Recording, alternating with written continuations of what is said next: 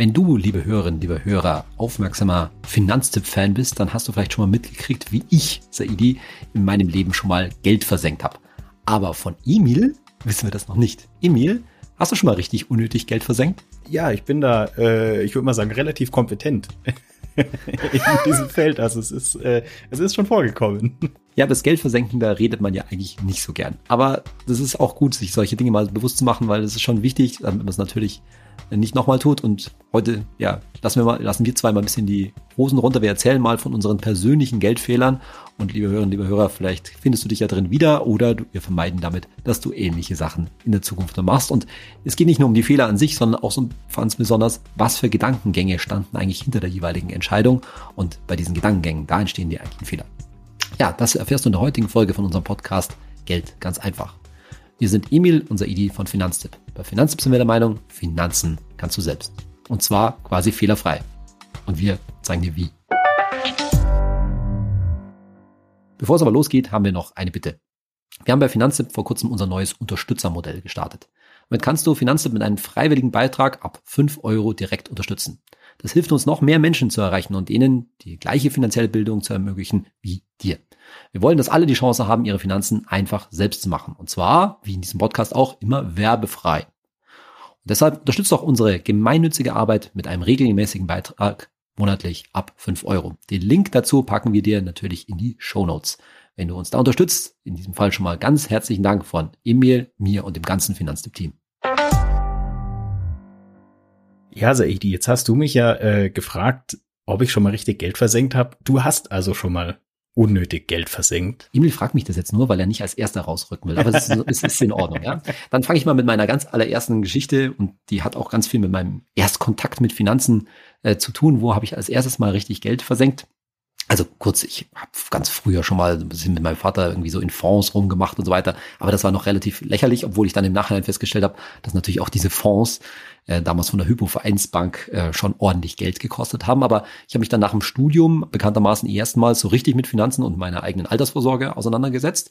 Und wie das halt so ist, da ist man dann angequatscht worden von so einem Berater und wie auch nicht anders zu meinen, das war noch im Jahr 2004, wurde mir dann eine Fondpolice, eine fondgebundene Lebensversicherung, genau zu sagen, ähm, vertickt, um es mal deutlich zu sagen. Das war damals total en vogue, weil das der Vorteil, das muss man auch ehrlich so sagen, von diesem Vertrag war und ist, ähm, dass der steuerfrei ist. Ja, also erhebt der Staat keinerlei Abgeltungssteuer, das was du, was du kennst oder sonstige äh, sonstige Steuern, das kommt mal netto da raus. Und das klang natürlich total attraktiv und der Gedanke dahinter war auch richtig, denn da wird das Geld halt, das angelegt wird, in Fonds und damit in Aktien investiert. Und da bin ich dann auch zum ersten Mal mit diesem, dieser Idee, ja, langfristig wirklich in Aktien zu investieren und damit ein Vermögen aufzuba äh, aufzubauen, in Berührung gekommen, weil auch ich damals noch so Aktien halt etwas irgendwie recht kurzfristiges ähm, gesehen habe. Also der Grundgedanke dahinter war total okay.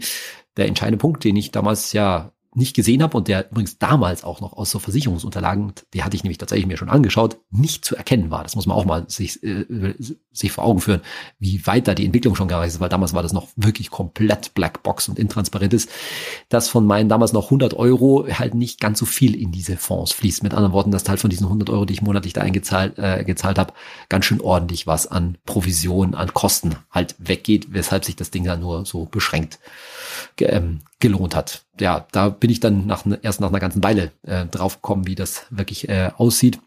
Und dann habe ich dann Jahre später mir das irgendwie versucht durchzurechnen, bin dann draufgekommen, naja, das ist irgendwie so ein bisschen äh, Jacke wie Hose, ne? Auf der einen Seite hast du da eine, eine steuerfreie äh, Sache, andererseits ist das jetzt nicht ganz billig, aber der, der größte Teil der Kosten, das ist aber das Thema bei diesen, bei vielen von diesen Versicherungs, Rentenversicherungen, Lebensversicherungen, dass der größte Teil dieser Provisionskosten, dieser Abschlusskosten in den ersten fünf Jahren weggeht und da war halt das, aller, das allermeiste schon, äh, schon weg und dann wie so oft bin ich auf die salomonische Lösung gekommen, naja, ich kündige das Ding jetzt nicht, weil dann wäre nochmal was abgezogen worden, sondern ich stelle halt meinen Beitrag ein, den habe ich dann natürlich in der Zwischenzeit in ETFs invest, äh, investiert und äh, lass die einfach mal liegen und ich weiß, dass dann irgendwie in, wie lange habe ich noch, naja, irgendwas paar 20 Jahren oder sowas in der Richtung, äh, dann netter Betrag steuerfrei rauskommt, aber von dem werde ich bestimmt im Alter nicht leben können. Aber ist äh, jetzt schon krass, wenn man überlegt, also immer 2004, ne, Rudi Völler war noch äh, Fußball-Bundestrainer.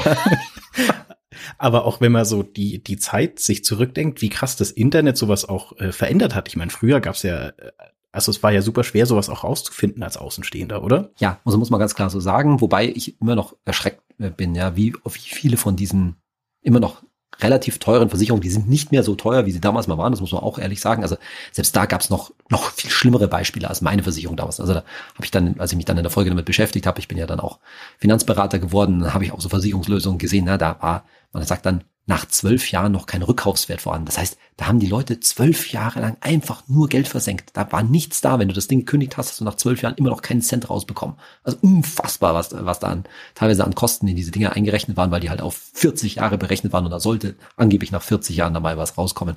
Wahnsinn. Ne? Also es gibt, gibt durchaus noch viel schlimmere Beispiele. Und wie gesagt, dass diese kostentechnisch ist das heute schon besser geworden, aber sie sind halt in den meisten Fällen im Vergleich jetzt zu einem ETF-Sparplan immer noch viel, viel zu, äh, viel, viel zu teuer. Das muss man ganz klar, deutlich so sagen. Und gleichzeitig sieht man nach, dass die halt immer noch ziemlich viel abgeschlossen werden, weil halt immer noch, das hatten wir ja neulich in der Folge auch angesprochen, ja, ähm, der Provisionsvertrieb, das heißt die übliche Beratung bei Banken und Versicherungen und bei diversen Finanzvertrieben, ist nicht tot zu kriegen, sagen wir es mal so. Ja, die funktioniert immer noch ganz gut. Das heißt, die Dinge werden immer noch ja, zu Tausenden und Zehntausenden jedes Jahr ähm, abgeschlossen.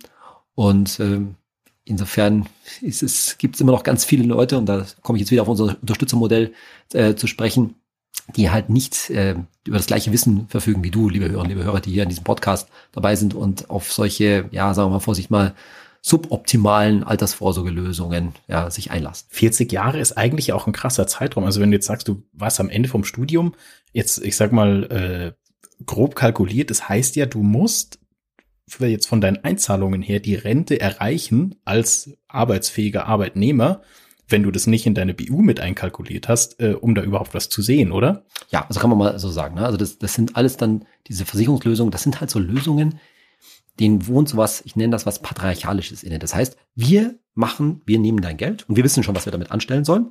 Du musst nur bitteschön 40, Jahrzeh äh, 40, vier Jahrzehnte oder 40 Jahre oder meinetwegen auch nur drei Jahrzehnte, ja, nur schön dabei bleiben dann kommt hoffentlich vielleicht das raus, was da in dem Vertrag drin steht. Aber was in den ersten Jahren da passiert, ja, so mal kurz gesagt, das ist eigentlich nicht dein Bier und wenn du kurzfristig den Vertrag kündigst, ja, dann bist du im Grunde genommen selber schuld, ja, weil dann kann da ja auch gar nicht viel, also deutlich weniger rausbekommen, rauskommen, als was du einge, äh, eingezahlt hast. Aber sozusagen die Gegenrechnung, ne, dass man halt ab dem ersten Euro, ab dem ersten Euro, den man in einen ETF-Sparplan investiert, ja, sofort Rendite machen kann, sofort im Plus sein kann, das ist irgendwie da ganz, war irgendwie ganz weit weg. Ja, so viel zu meinen ersten Begegnungen mit dem ganzen Thema Aktien sparen und Versicherungen und Altersvorsorge und so weiter. Aber Emil, jetzt kommst du nicht mehr drum rum. Jetzt haben wir lange, lange diese Story von mir ge gehört. Wie sieht, was war denn so de, dein, dein erster, nennen wir es mal, Geldfehler im Leben? Ja, ähm, Saidi, du sagst ja ganz oft so, jeder Student hat ja eigentlich genügend äh, Budget, um in so einen ETF-Sparplan einzuzahlen, oder? Höre ich immer ganz oft. Ich glaube nicht jeder, aber ich glaube, es gibt mehr, als es heute tatsächlich tut. So ein Zwanni im Monat schafft man schon oder ein Fuffi im Monat, sowas. Ähm, ja, jetzt habe ich als äh, Student auch Geld übrig gehabt und ähm, ich habe natürlich nicht in den ETF-Sparplan eingezahlt, ähm, schlaue Person, die ich war. Äh, ich habe mir ein Motorrad gekauft. also ich habe äh, als, okay. als Student einen Motorradführerschein gemacht, was ja erstmal schon auch ein fettes Investment ist. Also ich weiß gar nicht, aber so, so ein, ich weiß nicht mehr, was er gekostet hat, aber so ein Motorradführerschein kostet ja auch äh, vierstellig. Ja, Führerschein auch noch oben drauf, ne, klar. Ja, genau. Also ich habe den, den Motorradführerschein gemacht, dann muss man sich ja auch das ganze Zeug kaufen und so. Ähm, und dann habe ich mir ein Motorrad gekauft und ähm, ja, also das finanziell natürlich ein absolutes Fiasko. Ne? also da kommen ja oft dann irgendwie so Argumente, so ja, das ist ja ein Verkehrsmittel und man kann das irgendwie benutzen, um irgendwo hinzufahren. Also klar, ich bin mit dem Motorrad ein paar Mal ähm, in abgelegene, wenn ich für meine Abschlussarbeit in irgendeine blöd gelegene Bibliothek musste, bin ich da mit dem Motorrad hingegurkt oder ich bin auch mal ins Training im Sportverein mit dem Motorrad gefahren, aber ähm, das meiste, was ich mit dem Motorrad betrieben habe, ist äh, ja Anwohnern von Alpenpässen akustisch auf den Nerv zu gehen. Also jedes, jedes Klischee erfüllt, das man sich jetzt gerade so vorstellen kann. Voll. Also ich bin damit gefahren und ich war in Italien und in Österreich und in Slowenien und so. Es war super schön. Das war jetzt auch, ich würde jetzt mal sagen, es war jetzt keine Lebensfehlentscheidung. Weißt du, wie ich meine? Also es ja. hat super viel Spaß gemacht. Aber man versenkt damit natürlich massiv Kohle. Also wenn ich heute ich will es eigentlich gar nicht durchrechnen, wenn man überlegt, wenn ich das ganze Geld, das ich in dieses Motorrad gesteckt habe, du, du hast ja auch noch Inspektionskosten. Ähm, das Ding braucht irgendwie sechs bis sechseinhalb Liter Sprit auf 100 Ach Kilometer. Doch, krass. Okay, du sitzt da alleine ja, drauf. Also ähm, das ist mehr als ein Kleinwagen schluckt. Also ich habe äh, Geld in Sprit versenkt. Ich habe äh, mit den Steuern auf den Sprit äh, fleißig die Wirtschaft gestützt. Okay, aber das Geld hätte ich natürlich viel sinnvoller investieren können. Du musst zum TÜV, du hast die Steuer, du hast die Versicherung, du musst es im Winter irgendwo unterstellen. Dafür hatte ich Gott sei Dank immer Verwandte, Freunde, wo das dann ging. Aber finanziell war das natürlich ein absolutes Fiasko. Also wenn man jetzt irgendwie mal überlegt, keine Ahnung, wenn du da über die Zeit, das boah, es sind also bestimmt fast eine fünfstellige Summe, die, die man da irgendwie reingebuttert hat. Die wären im ETF-Sparplan natürlich schon besser aufgehoben gewesen. Aber ist natürlich auch wieder so eine finanzielle Frage. Genieße ich irgendwie jetzt mein Leben und ähm, fahre da ein bisschen in den Alpen rum oder will ich als Rentner, keine Ahnung, äh, die Kreuzfahrt ans Nordkap machen oder ich weiß nicht, was man in der Rente so macht, an großen Zielen, keine Ahnung. Ähm, ich habe mir da noch nichts überlegt, aber du weißt, was ich meine. Das ist so diese klassische Hier- und Jetzt-Entscheidung und aus finanzieller Sicht absolutes Fiasko. Also ich meine, wir wollen ja auch nicht als total spaßbefreit hier rüberkommen, was wir hoffentlich kommen. Also ich glaube ja, dass der Spaßfaktor, der war dir wahrscheinlich klar und das hört man ja auch im Nachhinein noch raus. Die Frage ist ja vielmehr, war dir damals aus der, jetzt nicht aus, ja, also nicht aus dem Rückblick, sondern damals klar, wie viel dich das kostet, die, die Berg, die Passtouren? Boah. also die Wartungskosten habe ich auf jeden Fall unterschätzt, muss ich sagen. Ja, ja. Ähm, man kann sich das natürlich zusammenrechnen, so du siehst halt den Kaufpreis. Und was man immer unterschätzt, ist, wie viel Benzin man dann tatsächlich mhm. verbraucht. Äh, man muss ja dann doch auch auf so Touren schon auch ein paar Mal tanken gehen und so. Äh, man muss auch irgendwo im Hotel übernachten vielleicht mal. Also man hat da schon einfach Folgekosten, die du überhaupt nicht mit einkalkulierst. Mhm. Ähm, also das ist halt ein Emotionskauf. Das ist ja das klassische Problem, was ich sonst beim Autokauf immer sage. Liebe Hörerinnen, liebe Hörer, jetzt hast du mich quasi ertappt. Sonst sage ich immer, oh, schau unbedingt äh, auf die Total Cost of Ownership. Ja, habe ich selber nicht gemacht. Also ist alles äh, ist natürlich äh, leicht gesagt. Bei meinem Auto zum Beispiel habe ich das auch gemacht. Beim Motorrad, das war für mich irgendwie von Anfang an so ein klarer Spaßkauf, aber ich habe halt total unterschätzt, wie viel Geld also so ex post jetzt schlau gesagt, ich habe ja. total unterschätzt, wie viel Geld man da gesamt rein versenkt. Folgekosten. Folgekosten, ja. ne? Ja, absolut. Also ich glaube, das, wir wollen ja jetzt hier nicht so rüberkommen, als ob das die ganzen, den ganzen Spaß und die Lebenszeit während deiner jungen Jahre, während deines Studiums, äh, nicht wert gewesen wäre. Aber ich glaube, unser Plädoyer laut hat halt so ein bisschen genau solche Sachen, die gesamten Kosten und vor allen Dingen diese Folgekosten halt abzuschätzen. Ne? Das ist so der Klassiker, dass wir im, im, im normalen Leben halt immer schauen, was kostet das, ja? ähm, da drauf gucken, in dem Fall jetzt ein Motorrad, aber das, was halt auch damit verbunden ist, vor allen Dingen, weil das ja dann viel, viele Jahre gilt, das halt völlig, äh, völlig unterschätzen, ne? diese regelmäßige, diese regelmäßigen Ausgaben. Und wenn man das hat, dann sage ich auch immer noch nicht, nee, mach's nicht, aber man sollte das halt wissen, ja, und dann auch eine bewusste Entscheidung treffen, nee, aber das ist es mir wert, ja. Nicht nur die x tausend Euro, die das Motorrad jetzt äh, gekostet hat, sondern auch die, ich, ich keine Ahnung, aber ich sage jetzt mal die paar hundert Euro im Monat, im Jahr, die ich, äh, die du dann äh, dafür ja, logischerweise verballerst, weil man kann sagen, na ja, aber wenn du nicht gefahren wärst, na ja, aber wenn du nicht gefahren wärst, dann hättest du erstens den Spaß nicht gehabt, den du ja haben wolltest, logischerweise, ja. Und dann wäre das Motorrad einfach nur vor der Tür oder sonst wo in der Garage äh, gestanden und wäre vor sich hin gabbelt, dann wäre es natürlich auch Quatsch. Also mit anderen Worten, die Folgekosten sind auch automatisch da, weil sonst hättest du den ganzen Spar, den ganzen Kauf sparen können. Wenn man das Geld schon versenkt, dann wenigstens mit einem Lächeln im Gesicht. Also, wenn schon, denn schon, würde ich sagen.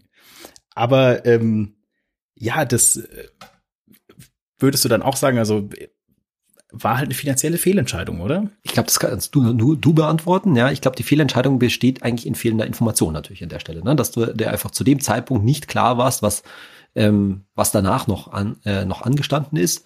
Und wenn du das zu dem Zeitpunkt gewusst hättest und auch noch die Alternative gewusst hättest, nämlich das Geld jetzt, so wie du es ja erwähnt hast, jetzt anzulegen oder was anderes damit zu machen, was weiß ich, was du dir noch vorstellen könntest, hättest können mit, mit dem Geld, dann ist es eigentlich eine vernünftige und informierte äh, Entscheidung und verhindert halt den, den den Emotionskauf, dass da immer eine emotionale Komponente dabei ist. Das ist ja auch okay. Und natürlich kann man sich, das ist, finde ich auch völlig in Ordnung, aktiv für den Spaß entscheiden. Ja, aber ähm, wir sind ja noch nicht am Ende, Saidi. Also wir haben ja noch Zeit. Ähm, ich habe ja auch davor gerüchteweise gehört, du hast, du hast äh, nicht nur einen Fehler gemacht, wie ich auch.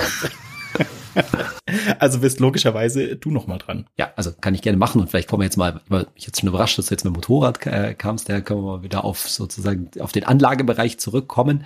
Also meine Geschichte geht ja dann so weiter, dass ich natürlich dann in der Folge, äh, nachdem ich diese Altersvorsorge-Geschichte gemacht habe, mich intensiver mit dem ganzen Thema Investment und so weiter beschäftigt habe, aber immer noch nicht so richtig auf dem, ich mache jetzt kostengünstig langfristig ETF, das hat dann noch ein paar Jahre gedauert, sondern dann fängst du halt an, dich ja, anzufangen zu spielen. Und ich habe natürlich auch ziemlich viel gemacht. Und aber eine der nicht so, äh, wo ich eigentlich dachte, das wäre, ich habe durchaus so Spieler, abs, krasse Spielereien gemacht, na, mit Hebelfonds und solch, solchen, äh, solchen Geschichten. Da war mir aber bewusst, dass das hochrisikoreich ist und da habe ich auch überhaupt nicht viel Geld reingesteckt. Aber eine damals in den 2000er Jahren immer noch äh, sehr bewusste Investmententscheidung, die ich aber auch dann, wo ich mir dachte, das ist wirklich eine Agmade Wiesen, darf man in Bayern sagen, ja, also wo ich dachte, da kannst du jetzt eigentlich nichts falsch machen. Die Geschichte habe ich auch schon mal erzählt, waren tatsächlich deutsche Solaraktien. Da habe ich so einen deutschen Solaraktienfonds gekauft und das erschien mir damals wirklich als eine sichere Kiste, weil zum einen, naja, da ging das halt alles los, so mit der Energiewende. Und ich mir gedacht, naja, also irgendwann, ja, wann auch immer, aber du musst ja langfristig denken, Saidi, da sind dann die Dinge schon auf vielen Hausdächern. Und wenn ich jetzt gerade bei mir hier zum Fenster rausschaue, dann sehe ich da schon äh, so einige. Und dann habe ich mir gedacht, naja, die Deutschen, die sind da eh recht vor, äh, weit vorne und das fand ich dann auch irgendwie gut, ja, ähm, deutsche Solarfirmen dabei zu unterstützen. Und dann habe ich gedacht, ja, da tust du jetzt auch mal, es war jetzt nicht gigantisch, ich weiß nicht mehr, wie viel Geld ich damals hatte, aber es waren ein paar tausend Euro, äh, die ich da, reingeste äh, da rein, äh, reingesteckt habe. Das war so schon also ein signifikantes Investment, auch wenn ich bei weitem Gottes Willen nicht, nicht die Masse äh, meines Geldes. Und ja, dann dachte ich mir, das, das kannst du doch jetzt mal langfristig lau äh, laufen lassen. Die Kosten von dem Fonds waren mir durchaus bewusst. Der hat, glaube ich, so 1,75 Prozent, wenn ich mich richtig erinnere, pro Jahr äh, gekostet. Das ist natürlich, wenn, liebe Hörerinnen, liebe Hörer, wenn du weißt, was die Kosten von so einem ETF sind, ne, irgendwie so 0,2, 0,3 pro Jahr, ist natürlich gefühlt Wuche, aber das war damals normal. Und ich habe halt auch die Renditechancen bei weit höher eingeschätzt, so dass ich mir gedacht habe, ja, die 1,75, das kann ich schon, kann ich schon tragen.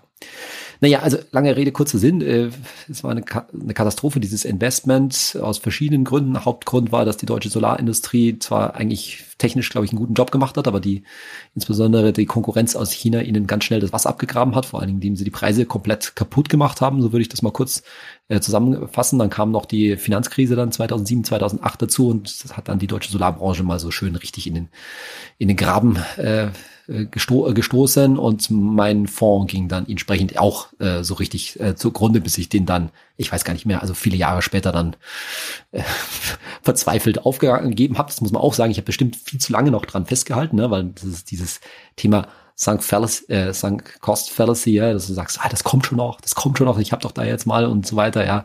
Letztendlich habe ich das, ich weiß gar nicht mehr, wie viel ich ver verloren habe, aber es waren auf jeden Fall deutlich mehr als 2000 Euro, ähm, habe ich das dann irgendwann wieder ähm, aufgelöst. Und im Nachhinein muss man ganz klar sagen, ja, die Fehler, ich glaube, liebe Hörerinnen und Hörer, die kannst du jetzt schon absehen, war zum einen natürlich so viel Geld nicht diversifiziert zu investieren, nämlich in eine Branche. Ja, das sagen wir auch bei Finanzen wieder, wie gefährlich das ist, so in eine einzelne Branche zu geben. Ein entsprechendes, ja, schon relativ vergleichbar ist das halt heute, wenn Leute viel Geld in erneuerbare Energien investieren. Ja, Clean Energy, gibt es ja diverse ETFs, Clean Energy ETFs.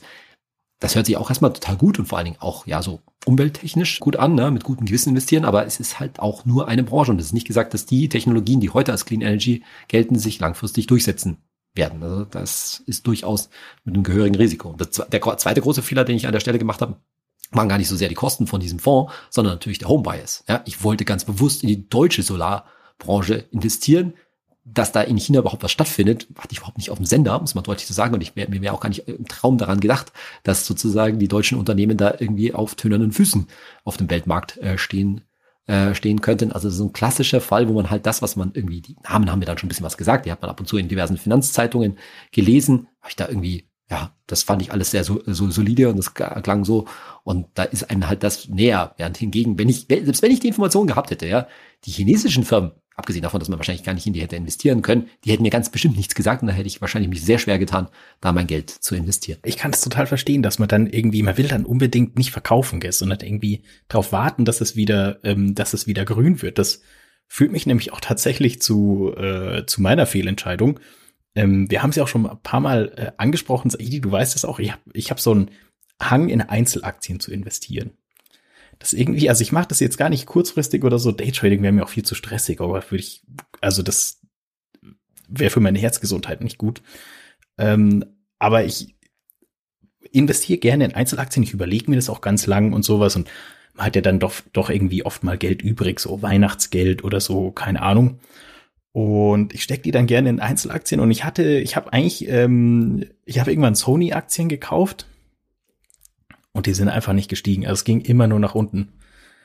Und die waren immer, wenn man in sein äh, Depot schaut, was wir ja, liebe Hörerinnen, liebe Hörer, in einer älteren Folge schon rausgefunden haben, ich schaue äh, zu oft in mein Depot, auch wenn es weniger geworden ist, aber ähm, Saidi würde sagen, ich habe da ein Problem. Und äh, die waren einfach immer im roten Bereich. Und irgendwann war es wirklich nervig. Also es, es war schon zu so einer, ich sag mal, zu so einer Zen-Prüfung geworden. Wann schaffe ich es, äh, Gelassenheit gegenüber dieser Sony-Aktie zu entwickeln? Und ich habe davon noch zwei, drei. Es gibt auch ein paar, die laufen gut, aber mich hat es irgendwann immer so richtig genervt. Dann schaust du in dein Depot und denkst dir so, ah, oh, jetzt könnte es aber irgendwie mal losgehen und beweg dich. Und ähm, es ist irgendwann tatsächlich passiert. Sie ist jetzt äh, im Plus gerade. Also ich habe noch mal geschaut und ähm, das Warten hat sich also gelohnt. Aber eigentlich, und das ist nämlich das Dumme, ich wüsste ja eigentlich, dass ich einfach nur in mein, was ich natürlich jeden Monat brav mache, in mein ETF investieren sollte. Also schön in mein MSCI World äh, Sparplan und dass ich einfach umschichten sollte. Und das Ding ist, ich habe aber aus meinem Sony-Fehler nicht gelernt. Also ich habe auch danach noch andere Einzelaktien gekauft. Ich habe immerhin äh, nicht mehr nachgekauft. Aber ähm, irgendwie hat sich bei mir kein Lerneffekt eingestellt. Also ich bin, ich bin quasi der, der schlimmste anzunehmende äh, Finanztipp-User, würde ich, äh, würde ich jetzt mal sagen. Aber das ist doch die, eigentlich die spannende Frage, ja. Wieso hat es zu keinem Lerneffekt gefragt, äh, geführt? Also, liebe Hörerinnen und Hörer, das ist jetzt wirklich äh, live hier, ja. Also, was würdest du sagen, Emil, warum kannst du die Finger da nicht fallen lassen? Ist es einfach dann doch der, der Spielreiz zu sagen, oh ja, da habe ich jetzt aber, ich will mir sozusagen selber beweisen, dass ich da irgendwie auf sowas, äh, also irgendwie Gold gestoßen bin, in Anführungszeichen? Oder ist es einfach so, ich will das jetzt halt mal ausprobieren? Ja, was, was veranlasst dich, dir zu sagen, so, nee, ich lasse da nicht die Finger davon? Ja, das reizt mich schon auch so ein bisschen in meinem, in meinem Nerdtum tatsächlich. Ähm, also ich, ich, äh, ich überlege mir das auch davor, ich schaue mir auch super viele Analysen, lese ich mir durch und sowas und schaue mir das an. Und ich habe mir bei Sony wirklich auch gedacht, zum Beispiel, äh, Sony hatte auch damals einen wahnsinnig äh, krassen Prototypen für ein Elektroauto. Und äh, dieses Auto, das ist wirklich wahnsinnig cool. Ich will jetzt hier gar keine Werbung machen. Ähm, aber ich, ich lasse mir das wirklich durch den Kopf gehen. Also ich überlege da lange und dann investiere ich und ich investiere auch eigentlich nur in Firmen und Branchen, von denen ich überzeugt bin. Ich versuche auch das, äh, sage ich mal, nach Ländern und Kontinenten äh, auszubalancieren, ähm, nur in zukunftsorientierte Branchen zu investieren und solche Sachen. Also ich habe schon ein bisschen so ein Nerdtum. Wahrscheinlich ist es so ein Ding, dass ich irgendwie glaube, ich kann es, äh, ich kann selber all, besser als äh, mein ETF. Äh, so dieses, oh, ich kann das selber am besten. Ne? Und es ist halt total, es ist einfach total dämlich. Also ich habe ja auch keinen, äh, keinen Lerneffekt. Ähm, auch wenn ich es jetzt äh, tatsächlich schon sehr lange nicht mehr gemacht habe und ich äh, in letzter Zeit oft überlege, ob ich nicht tatsächlich umschichten sollte ähm, ich hätte ja jetzt für meinen gewissen guten Zeitpunkt, weil ich so ein minimales Plus gemacht hätte mit den Sony-Aktien. Ähm, aber das ist, glaube ich, so ein häufig vorhandener Effekt, oder, Saidi? Ja, also ich glaube schon, ne, weil es dann einfach dieses, einfach, ich glaube auch an vielen Stellen zu langweilig ist, ne, und dann denkt man sich, wenn das so langweilig ist mit diesem weltweiten ETF und dem Sparplan, dann gehört ja vielleicht auch nicht so wahnsinnig viel dazu, den zu schlagen, ne, und dann lässt man halt auch nicht ab und ich glaube, dieser Hang zur Selbstbestätigung, ich kann es halt selber besser, ja, ich sehe da immer was ganz stark geschlechterspezifisches, also mit anderen Worten, was sehr männliches drin, äh, drin, ja, also wann immer wir die, also es zeigt sich halt auch auf bei Finanzen, wann immer wir die entsprechenden Kommentare oder Nachrichten dazu bekommen. Also das sind ich glaube, zu weit über 95 Prozent äh, Männer, die diesen Hang haben, zu sagen, ich beweise mir das jetzt, dass ich irgendwie da was, was äh, steigen kann. Und wenn es nur darum geht, dass man das halt dann erzählen kann, ne? wenn man damit nur die, die Peers, die Freunde und Kollegen beeindrucken kann. Ich glaube, dass da spielt der soziale Druck, sage ich ja immer, eine ganz, gro äh, eine ganz große Rolle. Wiewohl, also ich kann es nicht nachvollziehen, ne? weil ich bin nicht so. Das, das muss ich schon ganz klar sagen. Ich habe das ja vor Jahren alles abgeschafft und auch selbst als ich es gemacht, gemacht habe, ich habe nie irgendjemanden davon erzählt. Also das waren natürlich noch die Zeiten vor, äh, vor Finanztipp und selbst, ich glaube, meine Anfangszeit bei Finanztipp hätte ich auch nie irgendjemanden darüber erzählt, was ich da in meinem Depot. Voll, das ist, also das ist bei mir zum Beispiel auch so. Also äh, äh hier, du, liebe Hörerinnen, liebe Hörer, weißt viel mehr über mein Depot als alle meine Freunde. Tatsächlich. Das ist jetzt auch Historie, oder? Die hören doch hoffentlich diesen Podcast. Ja, das, also die, die äh, kommen jetzt quasi auf den gleichen Stand. Ähm. Aber ich würde äh, tatsächlich äh, so ein bisschen sagen, ich bin da ganz bei dir. Also ich glaube, die, die Geschlechterverteilung ähm, und auch äh, der Gedanke dahinter ist ziemlich ähnlich äh, wie in einem Baumarkt. Das ist so dieses, oh, ich kann das selber am besten und das denke ich mir dann auch manchmal und dann baue ich da irgendwas zusammen und eigentlich hätte ich es einfach kaufen sollen oder zu irgendjemandem gehen sollen, der sich damit auskennt, statt irgendwie selber zu pfuschen. Aber immerhin, denke ich mir auch bei meinem Aktiendepot, immerhin habe ich selber verpfuscht. Gern haben es nicht jemand genau, anderen. Den Fehler kann man nicht viel besser ertragen, als wenn es jemand anders gemacht hat. Absolut. Aber ähm, ja, da ist wahrscheinlich der das äh, Learning, das ich noch brauche, ist einfach äh, noch ein bisschen mehr auf Finanztipp zu hören, würde ich sagen. Und solange du da solange du da keine großen Beträge rein versenkst, äh, glaube ich, dann müssen wir uns um E-Mail auch keine großen äh, Sorgen machen. Aber ich werde ab und zu mal nachfragen, ja, ob das irgendwann mal besser wird. Aber ansonsten lasse ich dir dein Spaßdepot und deine, deine Einzelaktien. Aber ich will noch auf ein Thema bei mir äh, kommen. Jetzt kommen wir nochmal auf die ganz großen Geschichten, wo es eben nicht ums kleine Geld geht. Denn äh, wir dürfen diesen Podcast nicht aufhören, ohne von meinen, ja, ich sage jetzt mal vermeintlich, über meinen vermeintlich größten Finanzfehler zu reden, nämlich eine Sache, nicht gemacht zu haben. Also es geht jetzt nicht um eine Aktie, die ich gekauft habe oder eine Rentenversicherung, die ich gezeichnet habe oder, oder, oder ähnliches, sondern eine Sache, die ich nicht gemacht habe. Nämlich ich habe kein Haus gebaut oder gekauft und zwar vor etwa guten zehn Jahren. Ja, und wenn du dich ein bisschen auskennst, liebe Hörer, liebe Hörer, dann musst du jetzt gleich mal bläst jetzt gleich die Backen auf. Und wenn du weißt, dass ich auch noch aus äh, Oberbayern komme, ja, in München, Münchner Gegend, ja, das wäre schon eine richtig gute Idee gewesen. Ne? So um 2012, 13, 14 rum äh, eine Immobilie hier zu kaufen oder zu bauen. Also ich habe ich hab's nie so genau nachgeschaut für die jeweiligen Immobilien, aber ich bin mir sicher, dass sich der Wert seitdem ganz grob verdoppelt, wahrscheinlich mehr als verdoppelt hätte. Das heißt, da ist mir ein Gewinn von mehreren hunderttausend Euro muss man einfach mal so direkt so sagen, durch die Lappen gegangen. Aber halt auch nur vermeintlich durch die Lappen gegangen. Also erstmal die Geschichte.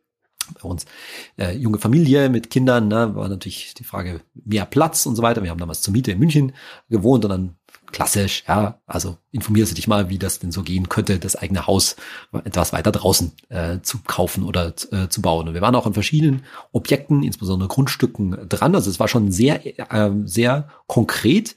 Ähm, da sind mir dann auch verschiedene Kaufgelegenheiten durch die Lappen gegangen. Ne? Also ich kann mich noch so an eine Geschichte erinnern, die um Neujahr rum gelaufen, gelaufen ist, wo ich dann am 2. Januar gesagt habe, wir machen's, wir schlagen, wir schlagen zu und dann war das, äh, war das, das Grundstück äh, schon, äh, schon weg. Aber ähm, wie ich so bin, habe ich die Sachen natürlich für mich schon immer sehr genau durchkalkuliert. Das ist auch ein großes Excel äh, damals gemacht, Eigenkapital, Zins und so weiter, anstehende Kosten, Instandhaltung, was muss man da reinstecken und so.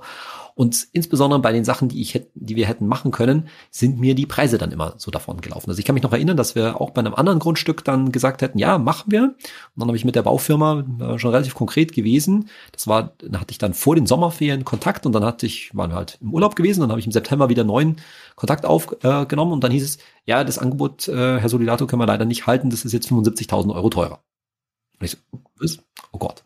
Ja, und so war das halt eben, dass es damals schon relativ auf Kante genäht wäre. Und wenn ich mir das heute anschaue, ja, ich habe noch nicht das Excel mal wieder äh, gefunden, weil ich dachte so, wow, wenn ich mir vorstelle, da waren wir wirklich in der ganzen Kalkulation, waren wir dann, ich glaube, auf 10.000 Euro, knapp über 8.000 Euro Barvermögen sozusagen noch runter. Das hat also wirklich bis auf den Notgroschen da alles äh, reingebuttert. Ja.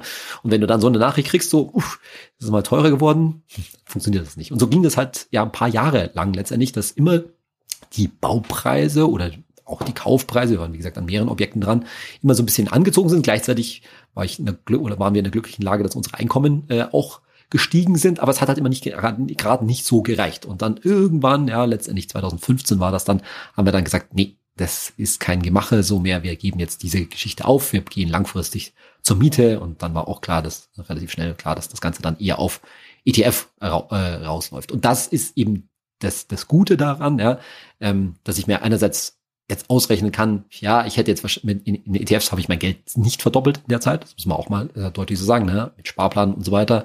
Ähm, außerdem habe ich bei weitem nicht alles Geld in ETF in, investiert, aber ich habe trotzdem sehr gute Gewinne gemacht. Das muss ich also gegen die paar hunderttausend Euro, die ich dem in Immobilienvermögen gerechnet, äh, gerechnet habe, äh, also gegenrechnen. Und dann natürlich das Lifestyle-Argument. Also wenn ich mir anschaue, bei in meiner, meiner eigenen Familie oder auch bei Freunden und Bekannten und so weiter, was die an Lebenszeit mit ihrer Immobilie verbringen. Wenn ich mir das anschaue heute, wie viel von meiner nicht Finanztippzeit sozusagen in die Familie, in meine Kinder geht, die ich dann irgendwie nicht gehabt hätte, ja, oder die irgendwie in die Immobilie gega gega gegangen wären, inklusive der ganzen Nerven. Und ich bin halt auch, das glaube ich auch völlig offen zu, nicht der äh, Baumarkt-Typ, ja, nicht der Heimwerker-Typ. Das heißt, ich bin halt eher der dann auf, im Moment jetzt auf der verzweifelten Suche nach irgendwelchen Handwerkern wäre, dass ich das alles nicht hab das, also wenn ich mir das so überlege, dann nimmt man das schon einen großen Stein äh, vom Herzen. Dann bin ich einfach sehr gerne Mieter, wobei ich auch immer sagen muss, ich bin immer relativ vergleichsweise günstig zur Miete gewesen, habe nie Riesenprobleme mit meinen Vermieterinnen und Vermietern ähm, äh, gehabt. Also da bin ich total ähm, gerne Mieter und ja, wie ich das ja schon oft in diesem Podcast oder auf diversen anderen Medien gesagt habe, da ist halt so ein ETF-Depot unvergleichlich bequemer damit und ich mache mir auch gar keine Sorgen, ähm, dass ich irgendwie im Alter da nicht meine Miete äh, bezahlen, äh, bezahlen kann, selbst wenn die steigen sollte. Und dazu noch ein Gedanke, den wir kürzlich auch in einem Interview mit Gerd Kommer ausgetauscht haben.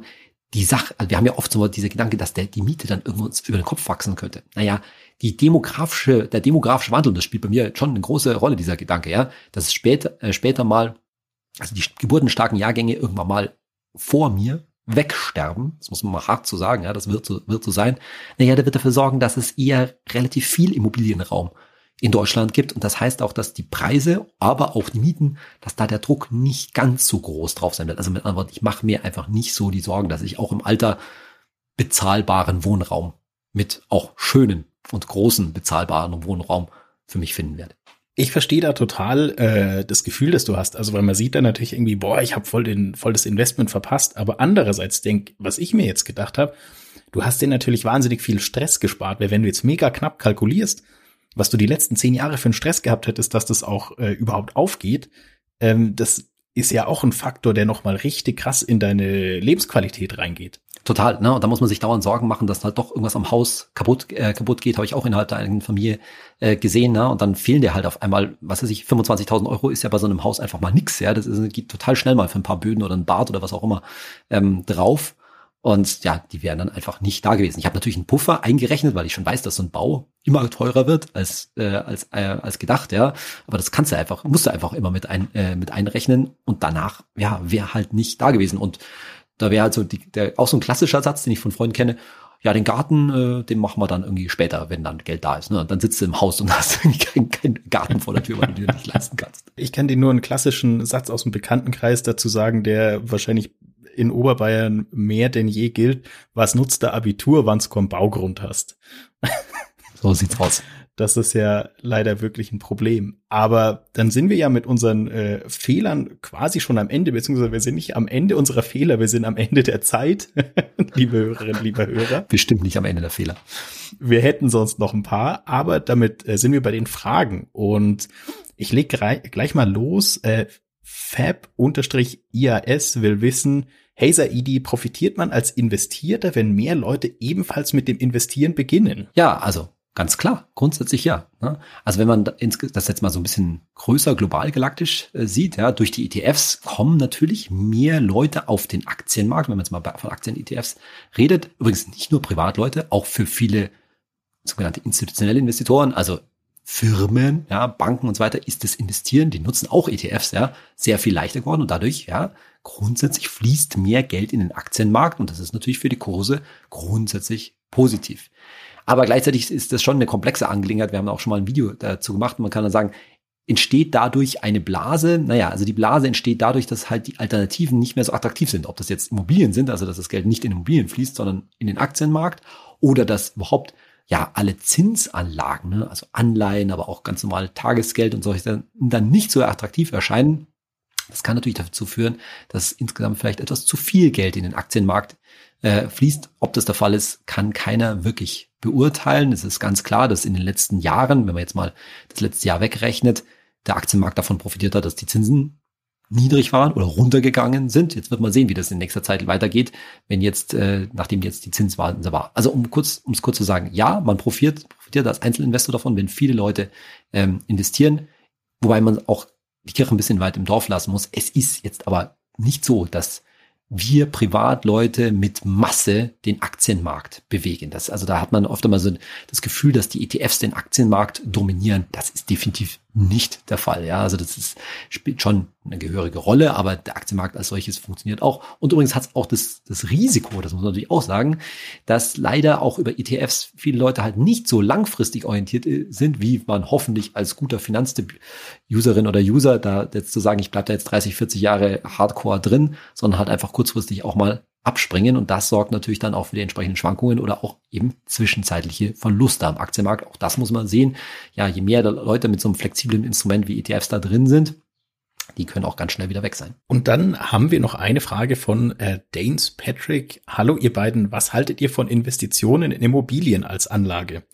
Also Edi, ich denke mal, äh, gerade nach, äh, nach deiner Immobiliengeschichte bist du da eigentlich der ideale Ansprechpartner. Ja, also die Frage ist ein bisschen, wie das gemeint ist. Ich höre bei der Frage so ein bisschen raus, dass es jetzt nicht nur darum geht, lege ich mir jetzt ein Eigenheim zu, sondern kann man auch wirklich rein investieren. Das wäre zum einen die Frage, holt man sich eine, eine Eigentumswohnung zum Beispiel zur Vermietung als Kapitalanlage.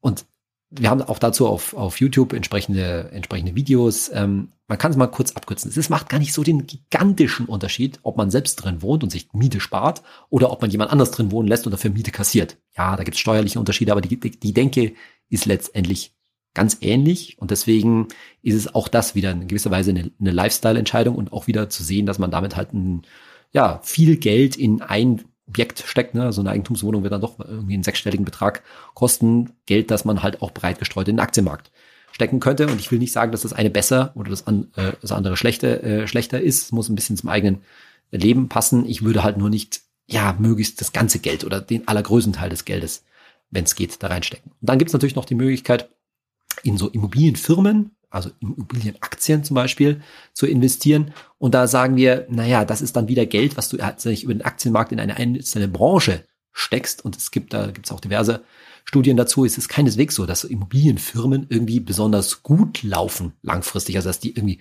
stabile Renditen erwirtschaften und so weiter. Das sind auch, es ist einfach auch nur eine Wirtschaftsbranche unter anderem, die auch unter jetzt zum Beispiel einem gestiegenen Zinsniveau gerade ein bisschen leidet.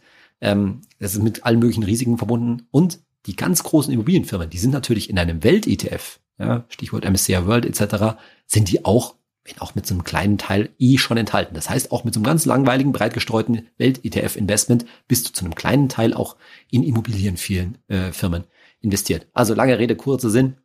Als spezielle Anlage jetzt Immobilien zu betreiben, kann man machen. Über so ETF-Geschichten und so weiter würde ich gibt es aus meiner Grund keinen Grund, das äh, nochmal zusätzlich ähm, zu machen. Und ob man sich jetzt eine Immobilie zulegt, entweder zur Vermietung oder zur Eigennutzung, wie gesagt, ist am Ende, abgesehen davon, dass man die richtige dafür finden muss, zu einem vernünftigen Preis, ähm, ist vor allen Dingen eine Lebensstil in Frage, äh, Lebensstilentscheidung. Dann bleibt mir noch einzusagen, dir, Saidi, vielen, vielen Dank äh, fürs Teilen deiner Finanzfehler mit mir ja, und genauso äh, Emil, ne, fürs Auspacken bezüglich Motorrad und Sony und so weiter. Und äh, vielen Dank dir, liebe Hörerinnen, lieber Hörer. Und ähm, wir hoffen natürlich, dass du äh, so wenig finanzielle Fehler wie möglich äh, machst. Aber am Ende ist ja auch immer wichtig, dass deine Finanzen für dich stressfrei sind. Also lass es einfach nicht zu einem Stressfaktor werden.